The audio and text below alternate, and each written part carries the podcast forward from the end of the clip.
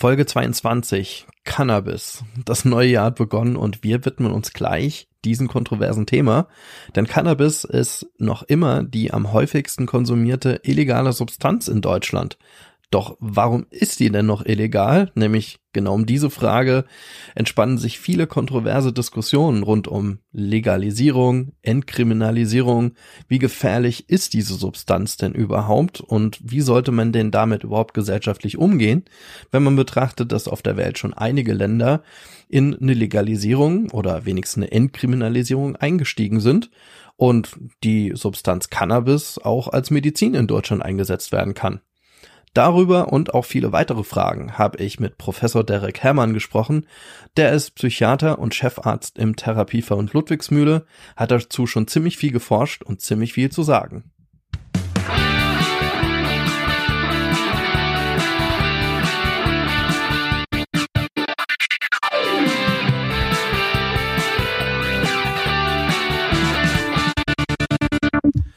Willkommen bei Freiheit ohne Druck. Ja, mein Name ist der Kratz und ich bin heute in eine unserer Fachkliniken gefahren, die Fachklinik Ludwigsmühle. Und dort spreche ich mit äh, Professor Derek Herrmann. Das ist der Chefarzt von unserem Therapieverbund und er ist auch bei mir. Hallo Derek. Hallo.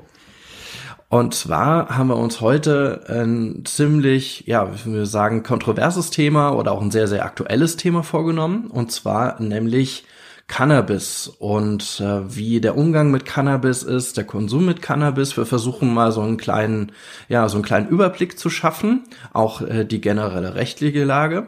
Und ja, Derek, du hast ja ja schon ziemlich viel gearbeitet mit der Thematik und ziemlich viel geforscht. Äh, wann ging denn das so bei dir los mit mit Cannabis? Ja, wann wann kam das Thema denn so zu dir? Ich habe schon 2005 angefangen, selber Studien zu Cannabis und Cannabiskonsumenten durchzuführen, vor allen Dingen bildgebende Studien, bei denen man dann Aufnahmen vom Gehirn macht und schaut, welche Effekte Cannabis im Gehirn hat. Und seitdem beschäftige ich mich kontinuierlich mit dem Thema, habe auch zuletzt, letztes Jahr 2018, mitgearbeitet an einer wissenschaftlichen Zusammenfassung und Bestandsaufnahme von Studien zu Cannabis. Okay die von dem Bundesgesundheitsministerium in Auftrag gegeben war. Das Ganze nannte sich ähm, Capris-Studie und ist auch in einem Buch publiziert worden, ähm, wo man nachlesen kann, was denn jetzt wissenschaftlich gesichert ist in Bezug auf Effekte von Cannabis. Okay.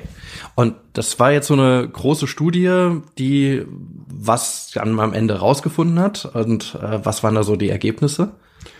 Bei dieser wissenschaftlichen Zusammenfassung ging es darum, die Literatur zu Cannabis ähm, zu sichten und dann eben vor allen Dingen auf größere Studien, auf Meta-Analysen auch zurückzugreifen, um wirklich einen gesicherten wissenschaftlichen Stand darzustellen. Das ist wichtig, weil bei Cannabis gibt es ganz viele politische Meinungen dazu und ähm, da ist es vielleicht wirklich wichtig, mal sich auf die Fakten zurückzuziehen. Okay, ja, also das ist ja auch, glaube ich, etwas für die Debatte wichtig. Es ist, in, so wie ich es immer herausgefunden habe oder oder so erlebt habe, ein ziemlich emotionales Thema, in dem sich ja quasi so äh, ja, mehrere Gruppen irgendwie gegenüberstehen ähm, so auf der, also politisch, weil du gerade das gerade angesprochen hast, ja, also einerseits so eher so eine konservative Seite, die irgendwie sagt, ja, das ist illegal und das darf man nicht und äh, nicht konsumieren, illegal lassen.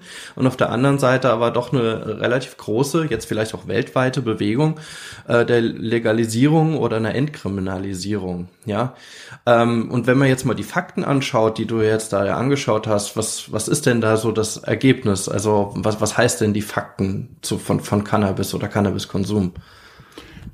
Genau, du sprichst von der Legalisierungsdebatte. Ähm, man könnte auch sagen, es geht um die Kontrolle von Cannabis, die man unterschiedlich gestalten kann.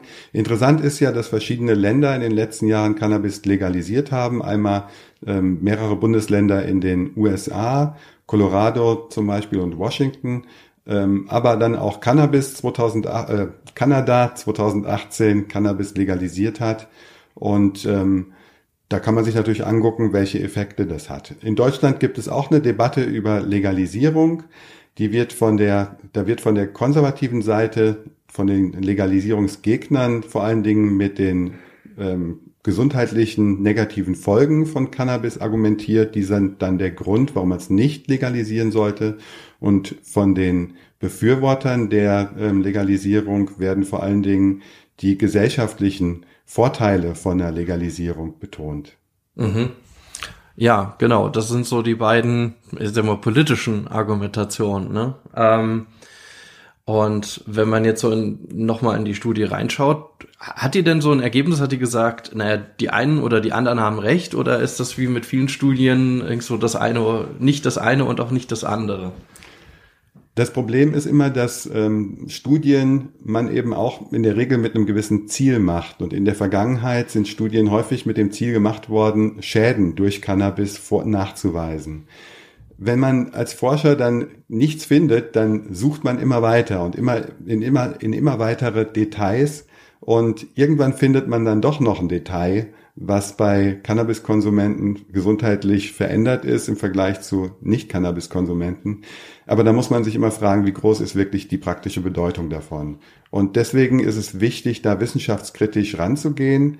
Und wenn man das tut, dann ähm, bleibt eben trotzdem noch einiges übrig, was ähm, Cannabis ähm, an gesundheitlichen Problemen aufwirft. Also und wie also wenn man jetzt mal über Cannabis-Legalisierung spricht, da gibt's ja auch mehrere Modelle. Ähm, wie sollte denn so eine Legalisierung aussehen oder was ist da die, ja, was sind da so die Modelle, die dir bekannt sind? Ich glaube, dass ähm, im Endeffekt die Gegner und die Befürworter von der Legalisierung gar nicht so weit voneinander entfernt sind, weil klar ist, glaube ich, allen, dass Cannabis für Kinder überhaupt nicht in Frage kommt, dass Schwangere auch kein Cannabis konsumieren sollten, dass eigentlich, wenn man ähm, quasi aus einer Public Health ähm, Perspektive daran geht, dass auch die Verfügbarkeit von Cannabis jetzt nicht unbegrenzt sein sollte. Das heißt, sowas wie Zigarettenautomaten, in denen dann Cannabis ähm, vertrieben wird, das sollte ja. es in, aus meiner Sicht überhaupt nicht geben. Und auch solche Tendenzen aus den USA, das sind Gummibärchen in Kekse oder eben auch sonst in, ähm, in Gummibärchen. In Gummibärchen gibt es auch Cannabis-Präparationen. Okay. Und da ist natürlich die Zielgruppe ganz klar, sind es eher Kinder und Jugendliche. Und das ist was, das sollte, glaube ich, auf gar keinen Fall sein, sondern in der Debatte in Deutschland geht es eher darum, ähm, vielleicht in wirklich spezialisierten Ausgabestellen, ähm, die dann eventuell auch Daten erheben und ähm, quasi persönlich ähm, auf einzelne Personen zugeschnitten Cannabis ausgeben. Ähm, so ein Modell könnte ich mir vorstellen. Apotheken wären dafür geeignet, aber eben einfach auch andere Ausgabestellen, die am besten noch nicht mal so ein ähm, Flair haben wie Coffeeshops in den Niederlanden, die ja auch eher dazu einladen, da länger zu sitzen und ähm, einen Kaffee dazu zu trinken zu dem, zu dem Cannabis.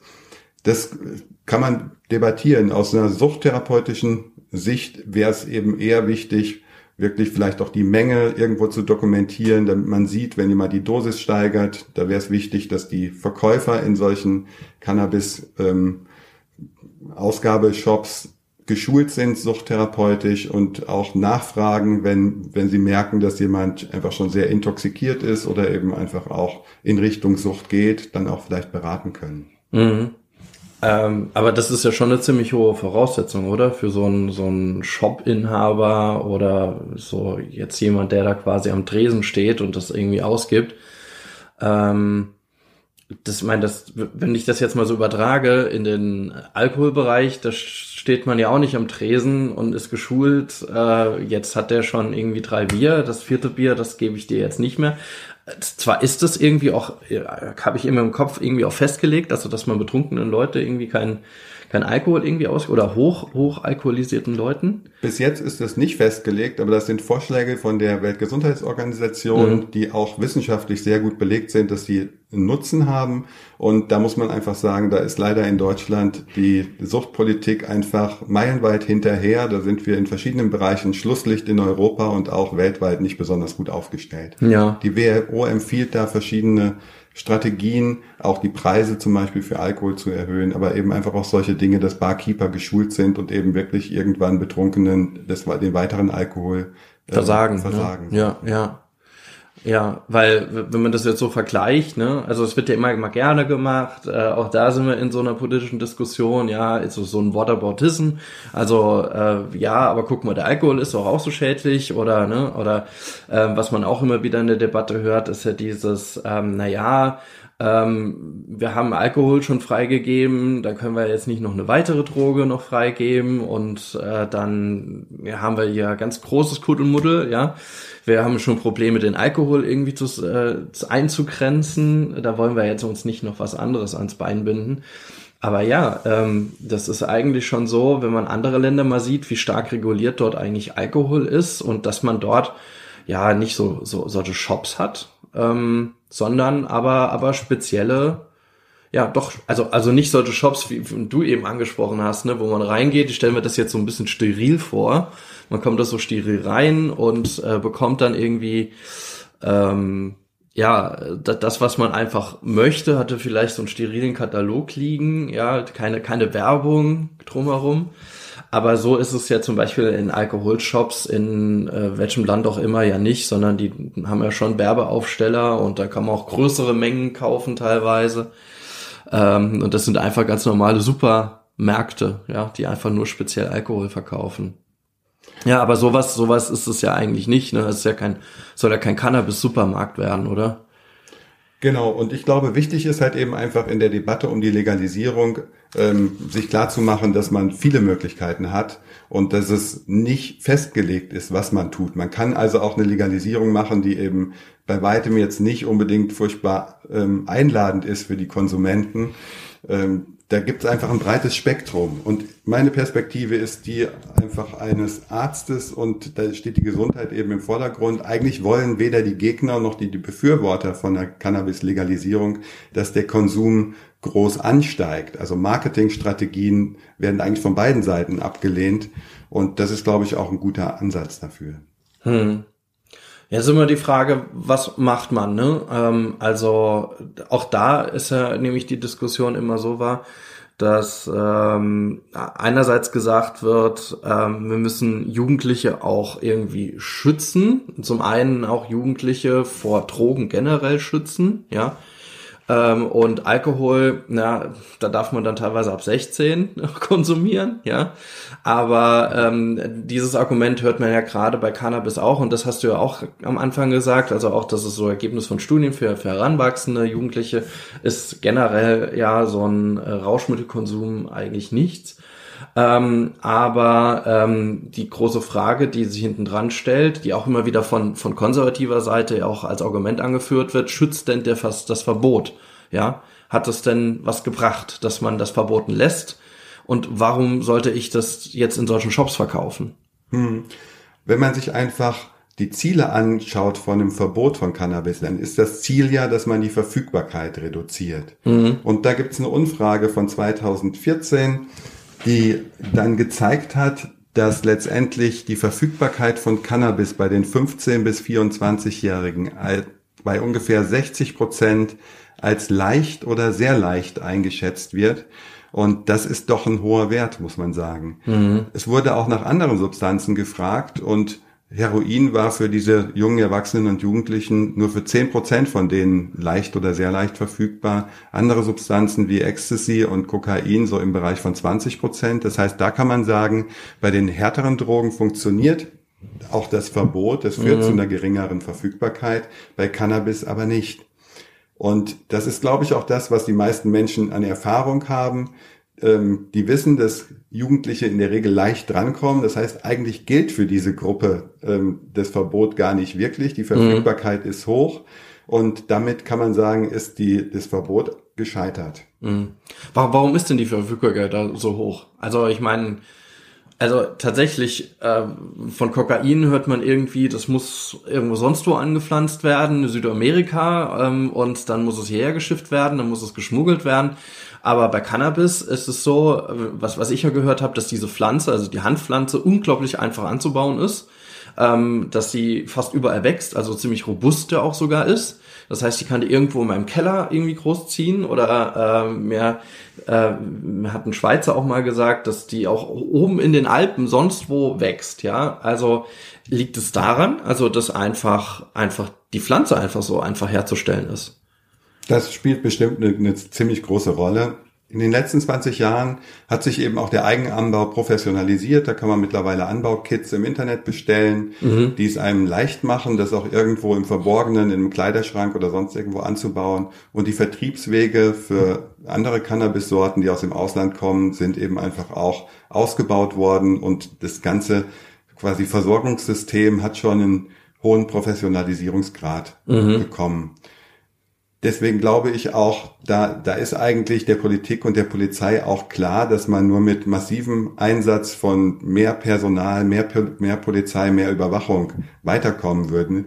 Und das würde natürlich eigentlich auch nicht wirklich helfen, weil ähm, Cannabiskonsumenten, die dann abhängig werden, sind eben krank und nicht wirklich Straftäter. Mhm. Das muss man sich, glaube ich, klar machen. In der Justiz gibt es da das, ähm, den Begriff der, des opferfreien Deliktes. Wer mhm. Cannabis konsumiert, schadet sich eigentlich, wenn dann nur selbst und eigentlich sonst niemandem. Und damit ist eigentlich äh, unlogisch, warum man diese Personen dafür bestrafen soll, dass sie sich potenziell selber schädigen. Mhm.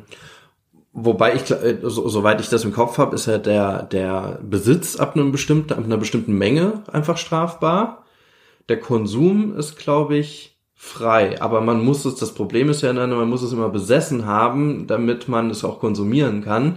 Und man muss auch quasi damit gehandelt haben, wenn man es von jemandem anderen bekommt. Selbst wenn äh, eine Person ähm, ja aus meinem Freundeskreis mir quasi den Joint rüberreicht, ja, dann ist das ja quasi schon ein Tausch. Das heißt, in diesem Fall macht sich die Person strafbar und dann je nachdem, was für eine Menge das halt auch ist, äh, mache ich mich dann halt auch strafbar, weil ich es in dem Moment bes besitze, ja, und auch konsumiere. Richtig. Und das ist eben einfach das Problem. Es ist so, dass es gibt zwar in den verschiedenen Bundesländern unterschiedliche Grenzen, ab wann wenn man erwischt wird mit Cannabis, eventuell das Verfahren eingestellt wird. Das gilt aber nur für das erste Verfahren, nicht für Wiederholungstäter und mhm. für Personen, die eben sonst auch schon straffällig geworden sind. Und da reicht ja eben einfach öfter mehr als dreimal schwarz zu fahren mit öffentlichen mhm. Verkehrsmitteln, um da Probleme zu bekommen. Da wird ein Verfahren in der Regel dann nicht automatisch eingestellt, sondern da kann dann eben doch auch der Besitz geringer Mengen zu einer, zu einer Strafe führen. Mhm. Ähm aber äh, was man ja jetzt ja auch immer wieder hört oder was auch von konservativer Seite eingefügt wird, ist, äh, solange es verboten ist, habe ich halt auf dem Markt, zum einen habe ich hochpotente Sachen, ich kann gar nicht einschätzen, was auf dem Markt ist und ich habe, der, der Reinheitsgrad ist so gering, dass man eigentlich nur davor warnen kann, ähm, sich da irgendwo auf dem Schwarzmarkt gehandeltes Cannabis zu besorgen, weil man sich dann unglaubliche Schäden zuzieht. Und äh, das sollte man nicht tun. Das heißt, dieses Verbot führt zu einer Verschlechterung des, ähm, des Produktes, sage ich mal. Und deswegen sollte man das nicht tun. Aber die Konsumzahlen zeigen ja was anderes. Und ist da was dran an der These? Genau, da ist was dran an der These. Das kennt man schon ähm, aus der Zeit, in der in den USA Alkohol verboten worden ist. Da ging der Konsum von quasi geringen ähm, Alkoholiker mit geringem Alkoholgehalt wie Bier und Wein zurück.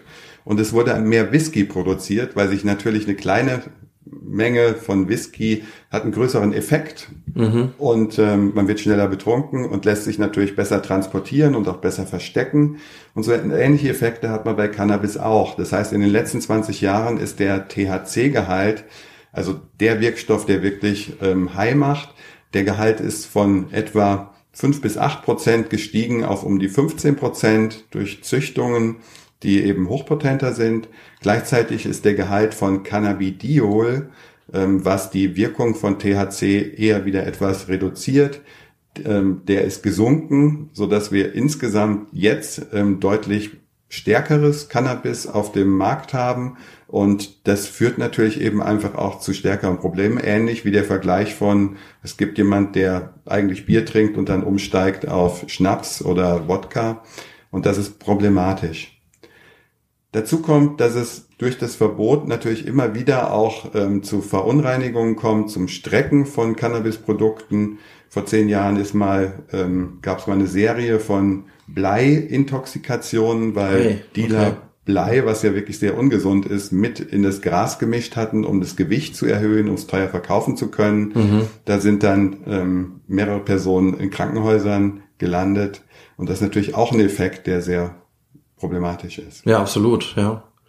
Aber trotzdem wurde es ja konsumiert, ne? Also das ist ja, also oder kann man da so einen Effekt sehen, dass äh, gerade aufgrund einer Problemat einem problematischen Produkt oder einer Verunreinigung, ähm, dass dadurch der Konsum runtergeht, ne? Weil weil man sich das nicht traut. Hm. Das ist leider eben einfach bei Drogen das Typische, dass eben sich die ähm, Konsumenten nicht abschrecken lassen von, Mhm.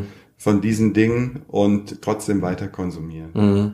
Ein weiterer Effekt ist, dass ähm, ja diese Spice-Produkte aufgekommen sind, also Mhm. synthetische Cannabinoide, die deutlich gefährlicher sind als das eigentliche Cannabis.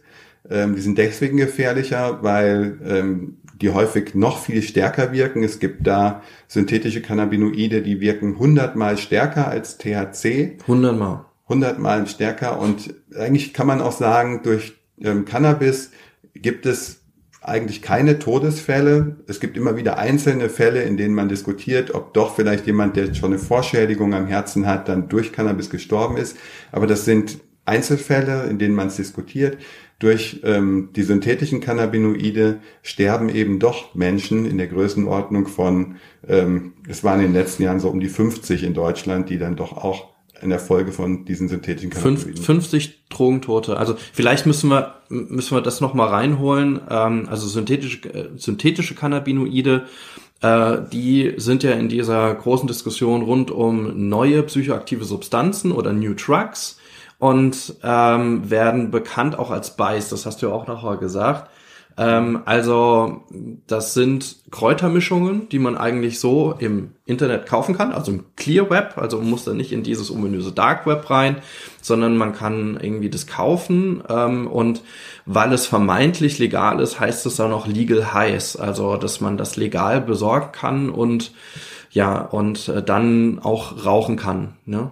Genau, richtig. Also es sind so Kräuter, Kräuter, irgendwelche Kräuter, das heißt, es sind irgendwie das Gras oder keine Ahnung, wirklich das von, von, vom, von der Wiese gerupft und dann sind, sind die bestäubt oder, oder getränkt. Ne? So ist das. Richtig, genau. Die werden quasi dann durchmischt mit ähm, synthetischen Cannabinoiden. Mhm. Und, und da habe ich immer noch so abgespeichert, es ist auch so, dass ich nie weiß, was in so einem Tütchen drin ist.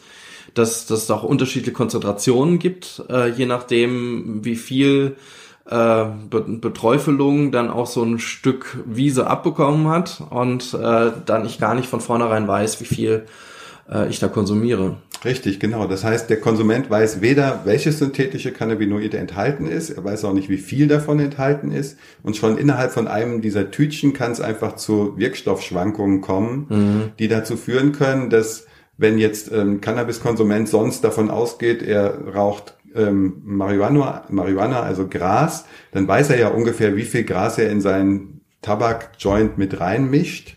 Und wenn er die gleiche Menge von diesem, ähm, von dieser Kräutermischung nimmt, dann kann das schon eine massive Überdosis sein.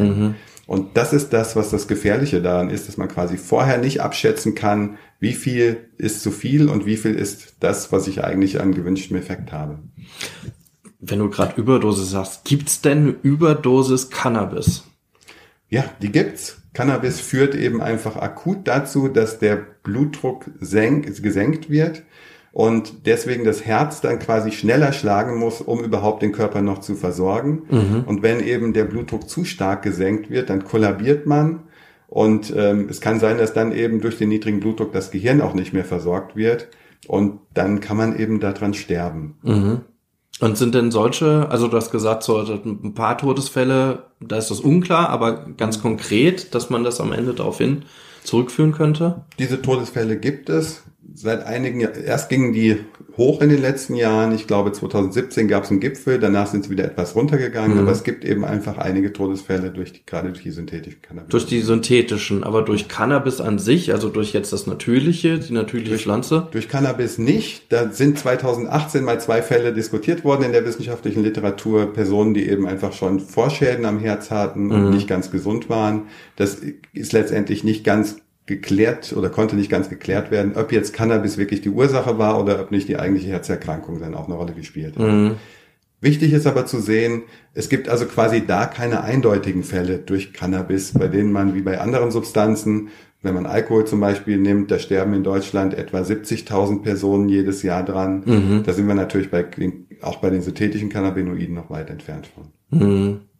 Also das sind dann, das, hier diskutieren wir über Folgeschäden. Also ich habe es immer so gehört, mhm. also zum Beispiel, es gibt ja über, das ist so das Typische, was man sich vorstellt, es gibt eine Überdosis Heroin, ja, da hat man die Spritze noch im Arm, äh, wirkt atemdepressiv, also das heißt, die Atmung setzt ja dann irgendwann aus und dann fällt man einfach um und stirbt. Ne? Das ist so genau. ja der, der Drogentod, wie er so aus den 80ern bekannt war. Mhm. Gibt es denn, also klar, bei gibt es so eine Überdosierung und dann dann äh, so ein Drogentod tatsächlich durch eine Überdosierung denn bei Cannabis?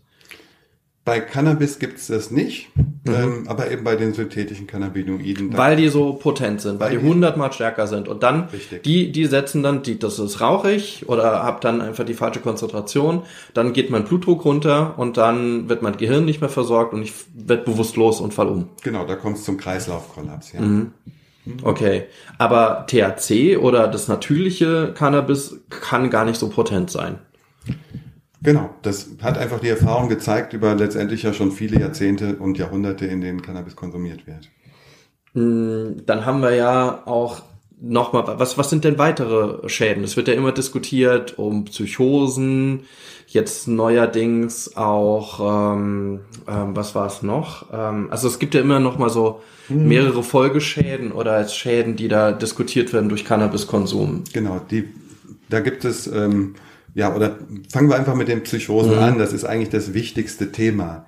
Im Prinzip kann man sich ja fragen, wie kommt man denn auf den Zusammenhang? Und da ist es so, dass schon vor ungefähr 30 Jahren hat man ähm, rausgefunden, indem man in Schweden die Wehrpflichtigen bei der Musterung gefragt hat, ob sie Cannabis konsumieren oder nicht. Mhm. Die hat man dann 25 Jahre später nochmal untersucht und dann geschaut, wer denn von denen eine Psychose entwickelt hat.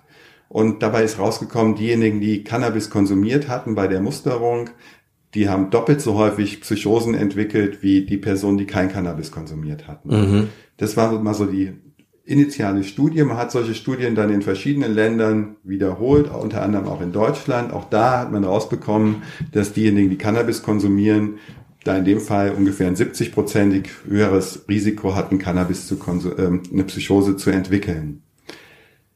Das Problem daran ist, dass ähm, Cannabiskonsum ähm, häufiger ist bei Personen, die so typische Unterschichtsmerkmale haben.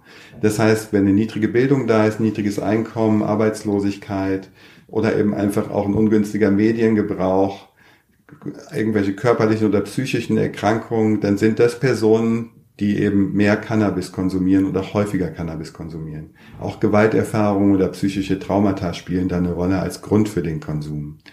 Und genau diese Personen ähm, haben eben auch ein höheres Risiko, eine Psychose zu entwickeln, selbst wenn sie kein Cannabis konsumieren.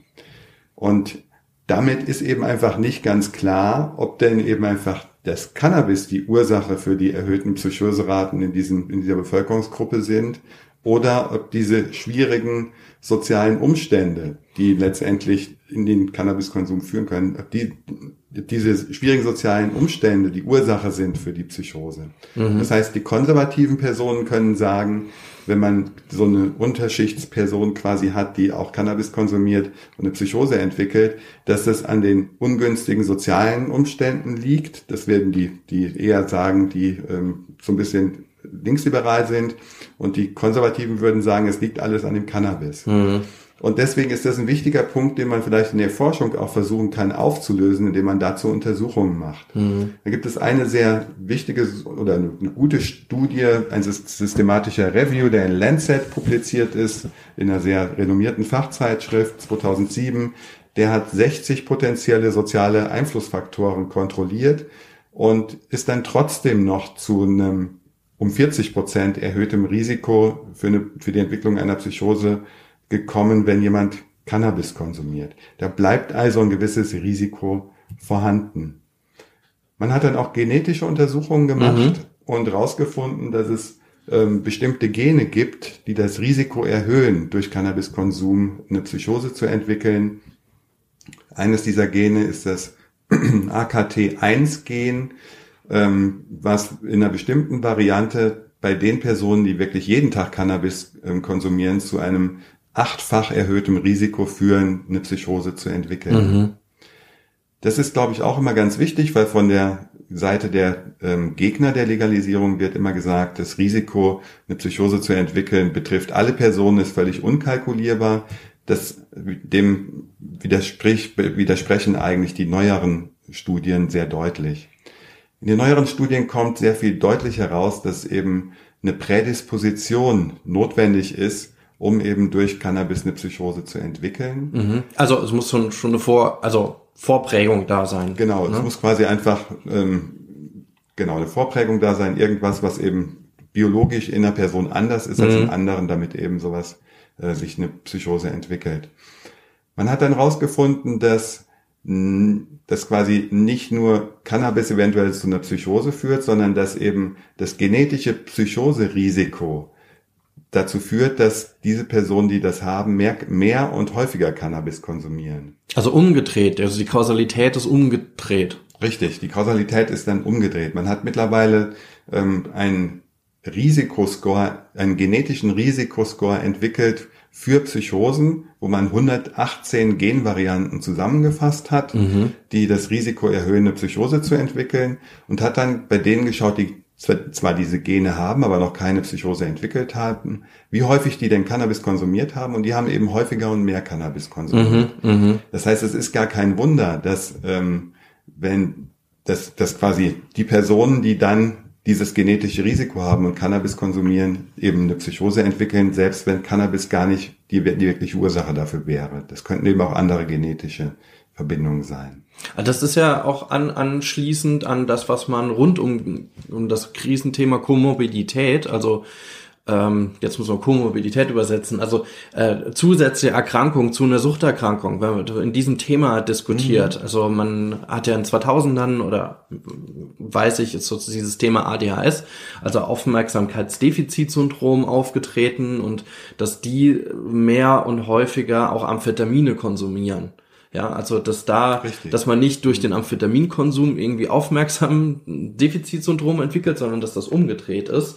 Und wäre das so vergleichbar, dass man sagen, ich habe ein hohes Psychoserisiko oder ich habe das ähm, hab diese Präposition, also diese die ganze Vorprägung und das ist dann eher der Grund, dass ich dann Cannabis konsumiere, weil das so eine Art Selbstbehandlung ist oder was irgendwie zu mir gehört, dann irgendwie mehr. Genau, das ist ähnlich. Ähm, wobei es eben quasi noch so ein bisschen darüber hinausgeht. Selbst wenn noch, noch überhaupt keine Psychosesymptome mhm. aufgetreten sind, gibt es eben einfach eine genetische Ausstattung dieser Person, die dazu führen, dass sie eben ähm, irgendwie mehr und lieber Cannabis konsumieren. Genau, und das passiert ja so, also das wissen wir ja bei den anderen Drogen ist, ich mache eine Drogenerfahrung und dann gibt mhm. es einen Teil, der findet das so richtig gut, ja, und das sind dann wahrscheinlich eher die, also bei denen das genau. mhm. ganz unterschwellig einfach so funktioniert, ich habe einen Rauschzustand dadurch und mir gefällt das richtig gut, ich habe so ein, ein Gefühl in mir, ja, ich will das wieder machen und dann gibt es aber einen Riesenteil, das, das vergisst man immer, einen Riesenteil, die eine Suchterfahrung und eine Rauscherfahrung machen, die dann sagen, nee, also das war mal total kacke und ich lass das hier, ja. Und über diesen anderen Teil sprechen wir eigentlich, ne? Über den, der sagt, ja, das ist cool und ich mache das weiter. Genau, richtig, so kann man sich das vorstellen. Und dadurch entwickelt sich ja eine gewisse Selektion von denen, die eben Cannabis mögen und das weiter konsumieren. Mhm. Und bei diesen Personen weiß man, die haben eben einfach genetisch bedingt ein erhöhtes Risiko, Psychosen zu entwickeln. Mhm. Das ist auch deswegen für die Legalisierungsdebatte sehr wichtig, weil natürlich klar ist, wenn diejenigen, die eben sowieso besonders gerne Cannabis konsumieren, das jetzt schon tun, weil die Verfügbarkeit bei Jugendlichen ja eben einfach als le sehr leicht oder ähm, sehr hoch eingeschätzt wird, dann ist eigentlich auch zu erwarten, dass wenn man jetzt eine Legalisierung macht, dass die Neukonsumenten, dass bei denen der Anteil von denen, die diese genetisches die dieses erhöhte genetische Risiko für Psychosen haben, gar nicht mehr so hoch sein wird, mhm. weil die vielleicht wahrscheinlich schon alle Cannabis konsumieren. Mhm. Und damit würden sich die Folgen von der Legalisierung doch auch sehr begrenzen. Mhm. Und was du ja auch sagst, ist, dass, äh, dass so soziale Faktoren auch eine, eine große Rolle spielen. Ja, dass also ähm, ich würde es jetzt gar nicht so an der Schicht fest, festmachen. Also mhm. ich, weil man kennt prekäre Situationen, egal aus welchem Elternhaus man irgendwie auch kommt. Aber klar, dort, wo ich, wo sich bestimmte soziale schwierige Faktoren irgendwie kumulieren, also wo, wo es wo es irgendwie sich häufen, das heißt, ja, einfach niedriger Bildungsgrad, äh, niedriges Familieneinkommen, ähm, vielleicht auch dadurch höhere Kriminalität, also es kumuliert sich ja so ein bisschen. Aber du würdest sagen, dass diese Faktoren, in welcher Lebenssituation, also Umweltfaktoren, jemand aufwächst, auch nochmal eher einen Einfluss darauf hat, nämlich wir haben gesprochen über Risikofaktoren, Psychose, ne? Das mhm. war's, ja. Genau. Also eher, eher auf eine Psychose wirken, als mhm. dann dieser Cannabiskonsum, der irgendwie noch dazukommt. Richtig, genau. Das heißt, diese Faktoren, diese prekären sozialen Situationen sind eben ein Risikofaktor für Psychosen. Mhm. Und ähm, man weiß eben einfach, dass die Cannabiskonsumraten auch bei diesem Personenkreis einfach erhöht sind. Mhm. Ja, also generell haben wir das ja, das, das kennen wir auch aus der täglichen Arbeit oder mhm. ist, dass, dass ein Großteil eigentlich aus sehr prekären Verhältnissen kommt, sozialen Verhältnissen. Und dann kommt die Sucht noch mit dazu. Ne? Also mhm. ein ganz einfaches Beispiel, vielleicht auch ein bisschen überspitzt, ja, und auch vereinfacht, aber jemand, der obdachlos ist, ähm, konsumiert, das, das kennt man so, dieses Bild, sehr häufig Alkohol, ja, oder sitzt dann halt auch betrunken auf der Straße, um sich irgendwie warm zu trinken oder, oder, oder, oder, ja. Aber dass man in bestimmten prekären Situationen sehr häufiger einfach zu Suchtmitteln greift, zu Rauschmitteln greift, also aus unterschiedlichsten Gründen, ja. Das ist das Einfachste oder auf, das mehr auf dem Tisch liegt, ist, sich aus dieser Situation auch zu entfliehen zu wollen, ja. Genau, richtig. Und wenn man sich dann eben diese Kombination anschaut, Cannabis und prekäre soziale Situation, dann kommt eben noch ein weiterer gesundheitlicher Effekt von Cannabis da hinzu, nämlich Cannabis führt eben einfach auch zu Gedächtnisstörungen, Kurzzeitgedächtnisstörungen, Konzentrationsstörungen und das wird zusammengefasst unter dem Begriff neuropsychologische Defizite. Das ist für die, für den akuten Konsum von Cannabis sehr gut nachgewiesen. Das heißt, wenn ich jetzt einen Joint rauche, dann kann ich danach einfach nicht mehr gut lernen, mhm. solange wie das Cannabis wirkt. Ähm, die interessante Frage ist aber, ob denn eben einfach auch wenn dann nach zwölf Stunden die Cannabiswirkung weg ist, ob dann immer noch das Lernen und das Gedächtnis beeinträchtigt sind. Mhm. Dazu gibt es auch hunderte von Studien, okay. die früher natürlich häufig von konservativen Wissenschaftlern in der Form durchgeführt worden sind, dass man quasi Cannabis konsumierende Hauptschüler verglichen hat mit nicht Cannabis konsumierenden Gymnasiasten. Wir haben beide die gleichen ähm, Intelligenztests und Gedächtnistests bekommen. Und ich glaube, du kannst dir vorstellen, wer besser abgeschnitten hat. Das die Hauptschüler bestimmt. nee, genau, leider nicht. Nee, leider ja. nicht, sondern natürlich ja. waren es die nicht Cannabis konsumierenden Gymnasiasten. Ja. Und dann haben eben konservative Wissenschaftler gesagt, ist doch ganz klar, Cannabis macht dumm und mhm. ähm, es liegt am Cannabis. Und das ist natürlich eine Art und Weise von Studie, die man so wiederum nicht zulassen kann. Mhm. Und es ist unheimlich schwierig, wenn man eben einfach quasi einen Vergleich macht, einen Querschnittsvergleich von einer Gruppe von Personen, die Cannabis konsumiert, mit einer Gruppe, die kein Cannabis konsumiert, weil man dann eigentlich sehr genau ähm, alle Faktoren, die einen Einfluss auf die Intelligenz haben müssten, kontrollieren müsste. Weil das so schwer ist, gibt es einen anderen Ansatz und der ist, man schaut einfach longitudinal. Das heißt, man beobachtet die, eine Personengruppe, die man mitverfolgt, von dem jugendlichen Alter bis ins ähm, späte Erwachsenenalter. Mhm. Und Das hat man gemacht. Ähm, man hat in der Studie, die ähm, von Meyer 2012 publiziert worden ist, 1000 ähm, Personen des Geburtsjahrgangs 1972, 73 nachverfolgt und hat fünfmal in deren Leben ähm, begonnen, im Alter von 13 Jahren, dann auch wieder weitere Interviews mhm. ähm, im Verlauf des Lebens bis zum Alter von 38 Jahren durchgeführt und hat gefragt, ob sie Cannabis konsumieren und hat auch Intelligenztests gemacht im Alter von 13 Jahren und im Alter von 38 Jahren. Mhm. Und das sind dann eben einfach sehr wertvolle Ergebnisse, weil man quasi die Person nicht mit anderen Personen vergleicht, sondern ähm, im Alter von 13 Jahren mit der gleichen Person im Alter von 38 Jahren mhm. vergleicht. Und dabei ist rausgekommen, dass diejenigen, die mit dem Cannabiskonsum als Jugendlicher, also vor dem 18. Lebensjahr begonnen haben, dass die signifikante Einbußen im Intelligenzquotienten erlebt haben durch den Cannabiskonsum. Und selbst wenn die irgendwann entschlossen haben, sich mit 30 aufzuhören, mhm. ähm, dann war im Alter von 38 der Intelligenzquotient immer noch niedriger als mit 13 Jahren. Mhm. Das heißt, da konnte man ganz klar zeigen, Cannabiskonsum reduziert den Intelligenzquotienten. Okay. Man hat dann auch Personen untersucht, die erst als Erwachsene mit Cannabis angefangen haben, also als sie älter waren als 18 Jahre.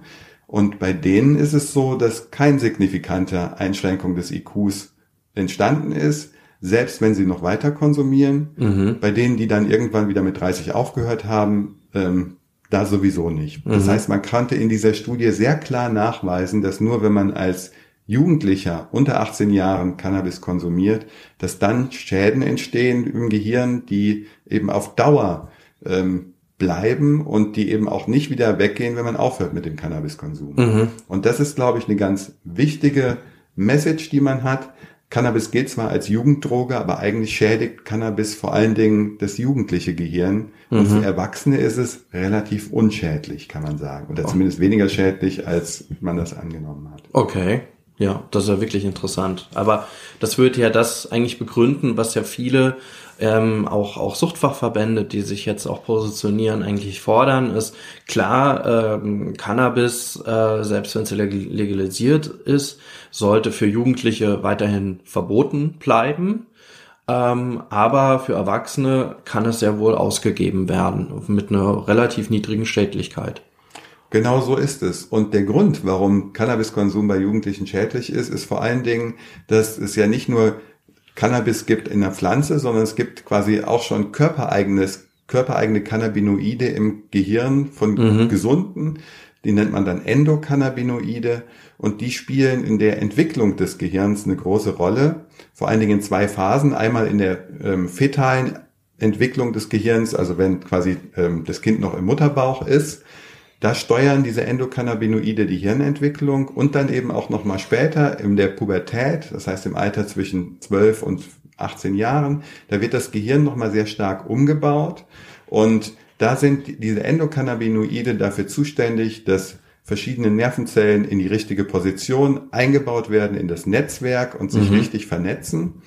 Und wenn man da von außen Cannabis dazu gibt, dann wird eben einfach diese Vernetzung gestört. Und da kann man sich gut vorstellen, dass wenn eben einfach diese Vernetzung einmal gestört ist, dass dann eben man nicht mehr richtig gut denken kann, dass die Intelligenz nachlässt, dass vielleicht auch dadurch Psychosen entstehen, weil das Gehirn sich falsch vernetzt.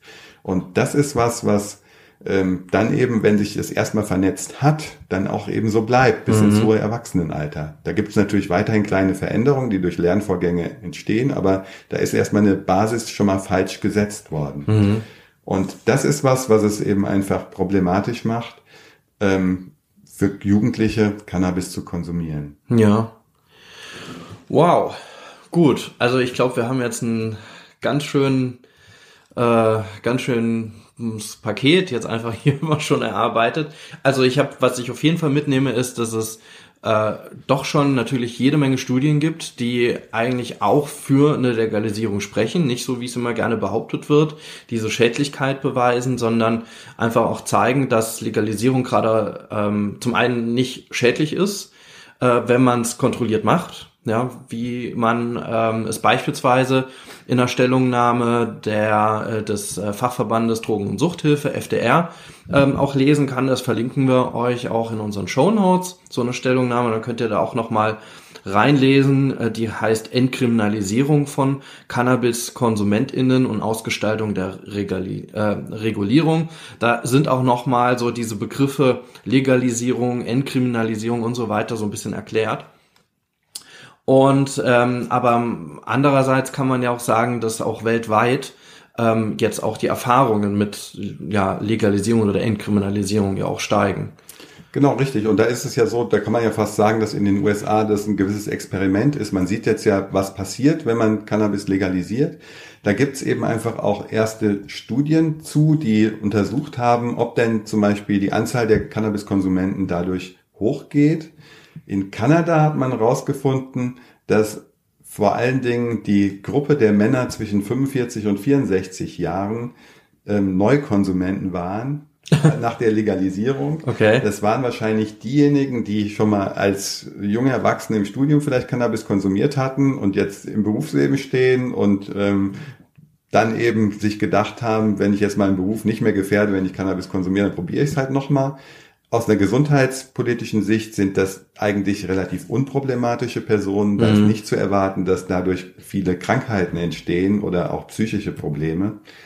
Wichtiger ist ja eigentlich die Frage, wie sieht's bei den Jugendlichen und jungen Erwachsenen aus? Mhm. Konsumieren die mehr Cannabis, wenn es legalisiert wird? Genau, also sind die, kommen die einfacher, noch einfacher ran irgendwie. Genau, das wäre eben einfach eine Frage. Und da gibt es erste Untersuchungen jetzt, die auch aus, von der ähm, amerikanischen ähm, medizinischen Gesellschaft für Kinder- und Jugendheilkunde publiziert worden sind, also auch sehr renommierte Fachzeitschriften, die diese Studien veröffentlicht haben. Ähm, und die haben gezeigt, dass im Prinzip sich keine Veränderung ergibt mhm. in der Anzahl derer, die Cannabis konsumieren. Das heißt, die haben verglichen, wie viele, Canna äh, wie viele zum Beispiel in der zehnten Klasse vor der Legalisierung Cannabis konsumiert haben und das mit nach der Legalisierung verglichen haben. Da war es so, dass die Zahlen weitestgehend gleich geblieben waren. Es waren um die 20 Prozent in der zehnten Klasse. Nach der Legalisierung waren es dann noch 18 Prozent. Ähm, das ist also eher sogar ein kleines bisschen runtergegangen, wobei es da immer eine gewisse Schwankungsbreite gibt. Mhm. Zumindest ist nicht bei rausgekommen, dass sich die Zahlen wirklich verdoppelt haben oder in die Höhe geschossen sind, so dass man eigentlich die Bedenken auch schon wieder ein Stückchen weit zurückfahren kann. Mhm. Natürlich ist, sind das jetzt Effekte, die Legalisierung ist noch nicht so lange da, die sind noch nicht ähm, ganz, ganz klar, da muss man noch ein bisschen mehr Zeit ähm, abwarten, aber die Tendenz kann man schon da sehen, dass es also nicht besonders schlimm wird und die Zahlen furchtbar hochgehen. Okay, dann erstmal bis dahin ganz, ganz herzlich danke, Derek. Und die, ja, die Frage an euch da draußen natürlich, ähm, zum einen habt ihr noch Fragen zu diesem Thema, die wir vielleicht in einer weiteren Folge irgendwie aufgreifen können. Das heißt, ihr könnt uns da gerne in die Kommentare schreiben. Ihr könnt uns gerne auf Facebook nochmal anschreiben zu dieser, zu dieser Folge. Ähm, Kommentare zu dieser Folge könnt ihr auf unserer Internetseite freiheit ohne Druck.de hinterlassen. Da findet ihr unseren Blog und da ist ihr auch die Folge verlinkt oder auf unserer Facebook-Seite. Ähm, die heißt auch Freiheit ohne Druck und da könnt ihr uns auch anschreiben oder natürlich bei Instagram. Da findet ihr uns auch at Freiheit ohne Druck. Und ja, ähm, sagt uns einfach zum einen eure Meinung zu diesem Thema oder ähm, stellt Fragen. Ja, wenn ihr weitere Fragen zu Entkriminalisierung, Legalisierung oder generell zum Cannabis-Thema habt. Oder ähm, ja, ähm, gebt eu eure Erfahrung auch nochmal ähm, vielleicht auch wieder. Seid ihr selber schon quasi so kriminalisiert worden oder verfolgt worden oder ähm, wie seht ihr die ganze Thematik? Schreibt uns einfach das, was euch zu diesem Thema kommt und wir nehmen das ultra gerne in eine der nächsten Sendungen rein. Ähm, wir planen auch jetzt so ein bisschen dran, so zu diesem Thema auch noch ein paar weitere Follow-up-Folgen zu machen und da sind eure Kommentare natürlich ultra wichtig. Und dann danke ich euch ganz herzlich zum Zuhören, ja. Und äh, wir freuen uns dann bis zum nächsten Mal. Ciao.